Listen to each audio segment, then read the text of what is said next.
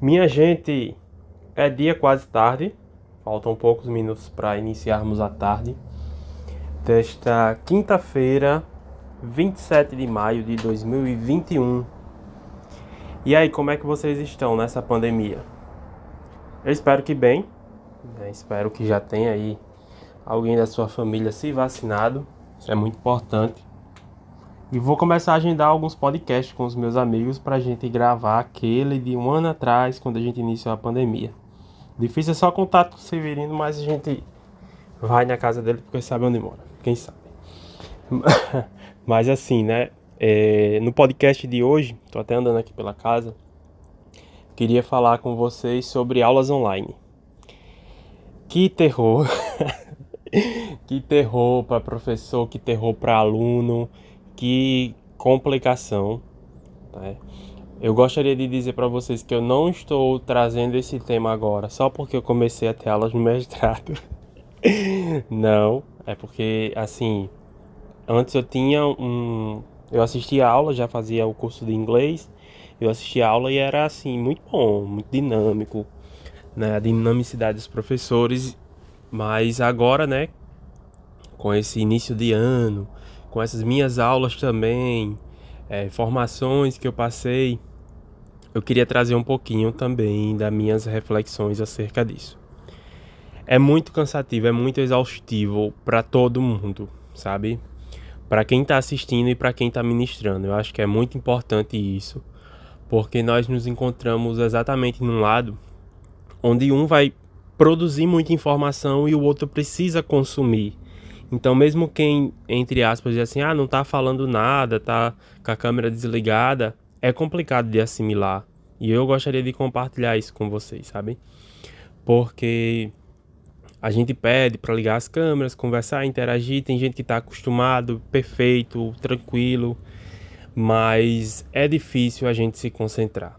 Para quem está falando, né, pelo menos para um professor, ou para o meu emprego eu segui uma pauta, a gente tinha uma estrutura, né? A gente tinha um foco.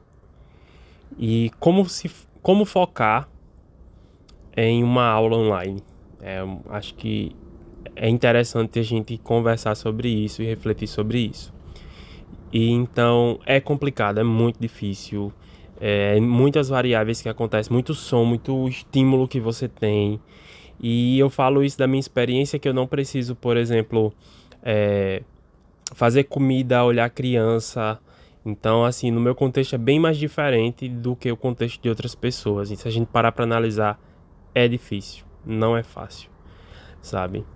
Eu me sinto até privilegiado por não ter essa, essas esses contratempos que me pedem de assistir aula, mas mesmo assim, parar e ficar na frente do computador absorvendo conteúdo é complicado, é muito complicado.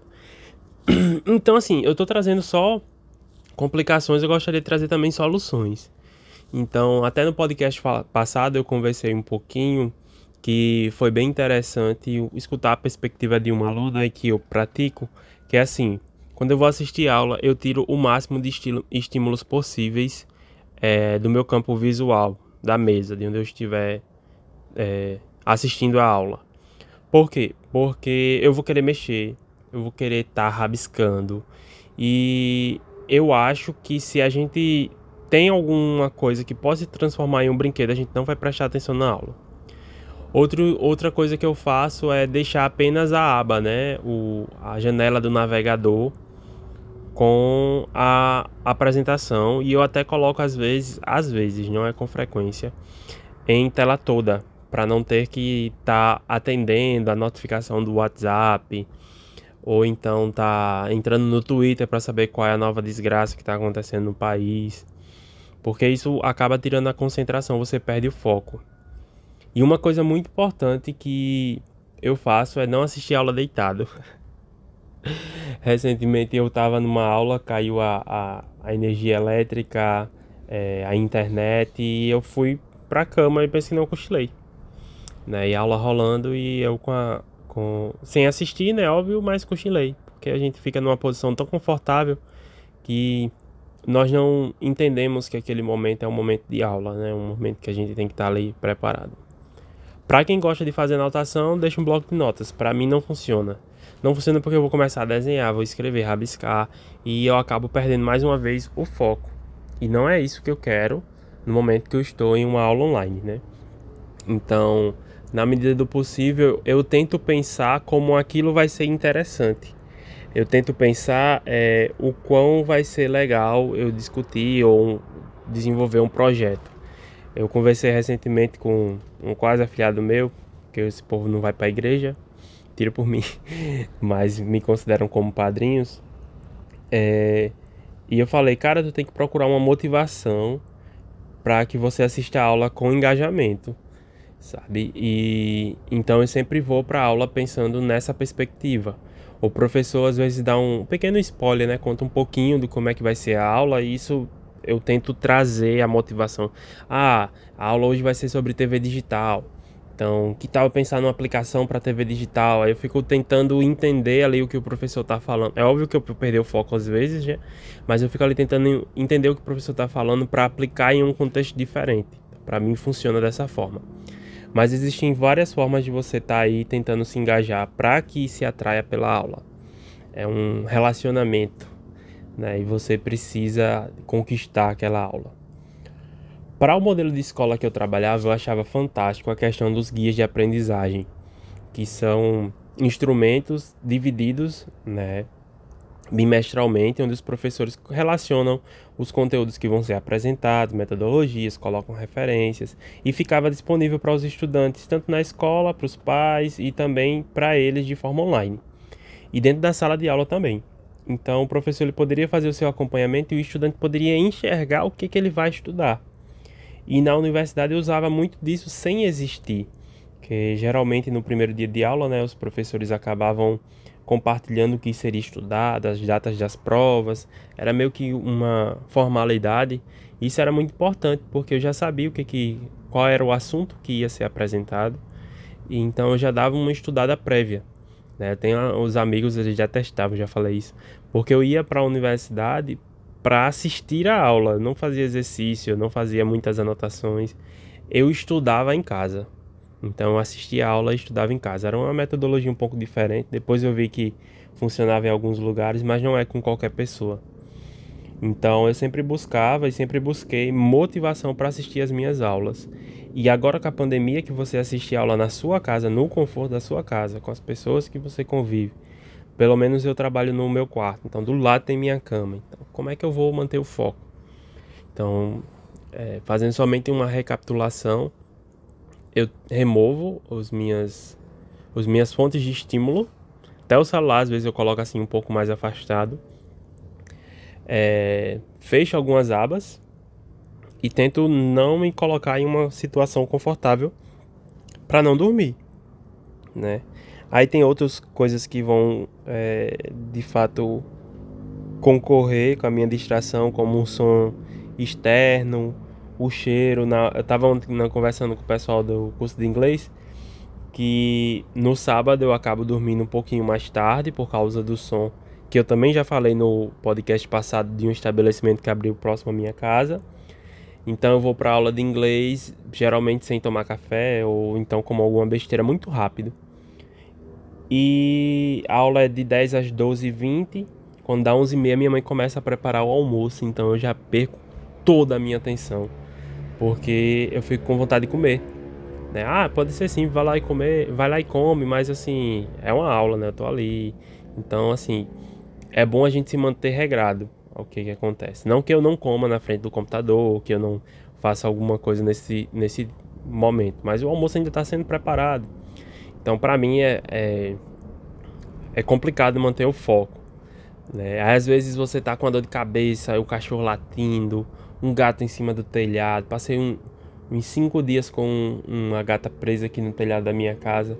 Ela não vinha pro meu quintal por causa do meu cachorro, ou então ela ia para o quintal da vizinha, então ficava intercalando. Só em momentos específicos ela. Olha, enfim. Tudo, parece que tudo que é para você perder a concentração em momentos que você está precisando ter a concentração, acontece. Por exemplo, agora, né? Estou precisando fazer uma atividade e estou sem energia elétrica, então, ou energia elétrica não, estou sem conexão com a internet. Então, estou gravando podcast porque eu estou com essa brecha, esperando meu almoço chegar também. Enquanto isso, estou falando aqui com vocês. Mas é complicado a gente manter o foco. E é complicado também, eu falei para quem assiste, né? Um, uma ênfase para quem assiste. E para quem apresenta tem todo o som, todo o ruído externo. Então, carro da pamonha, carro do ovo, o gás, é, é, carro passando, moto, é, o cachorro, como eu já falei. Gente, isso é também terrível, sabe? Você, na hora que você liga o microfone, parece que tem algum algum botão acima dele que liga todos os sons ao seu redor. E você fica nessa perspectiva de, meu Deus, eu vivo num caos. Mas a gente tá superando, a gente tá aprendendo, né, com essa pandemia. Eu não quero dizer que é um ponto positivo em cima de quase 450, quase não, passou de 450 mil mortos aqui no, no nosso país. Mas a gente aprendeu a se reinventar, a, a utilizar a tecnologia, a entender como ela funciona. E a gente tá aí, né? Melhorando esses processos e tentando focar, tentando compreender o outro. E eu acho que tem que partir sempre desse compromisso, né? De respeito e de compreensão, porque ninguém trabalha num estúdio onde o áudio vai ser isolado, onde vai ter um microfone bom, uma caixa de som de excelente qualidade. Então, compreender o outro é fundamental para que a gente possa também é, estar aí encontrando nossa paz nessas aulas online. Não é fácil, gente. Não é fácil, mas é superado. Né? A gente supera. E é isso, eu queria falar no podcast de hoje, né? Quão complicado é a gente estar tá na frente da tela de um computador absorvendo ou transmitindo um conteúdo e que vocês possam estar tá aí encontrando. É, eu dei exemplos, eu acho bem bestas, né? Bem simples, sobre como a gente pode estar tá assistindo essas aulas mas eu acho que é de fundamental importância. Tem outras técnicas que você pode utilizar que seja mais conveniente para você e você pode estar tá espalhando para o pessoal, é, dizendo no Instagram de vocês, já que muita gente utiliza, escrevendo nos stories, como é que vocês fazem para se concentrar. E não mais, né? Vamos nos permanecermos saudáveis, principalmente para passar essa pandemia e de fato a gente tá atuando onde a gente gostaria de estar, certo? E eu tô falando aí muito. Tchau, tchau, até mais, um abraço.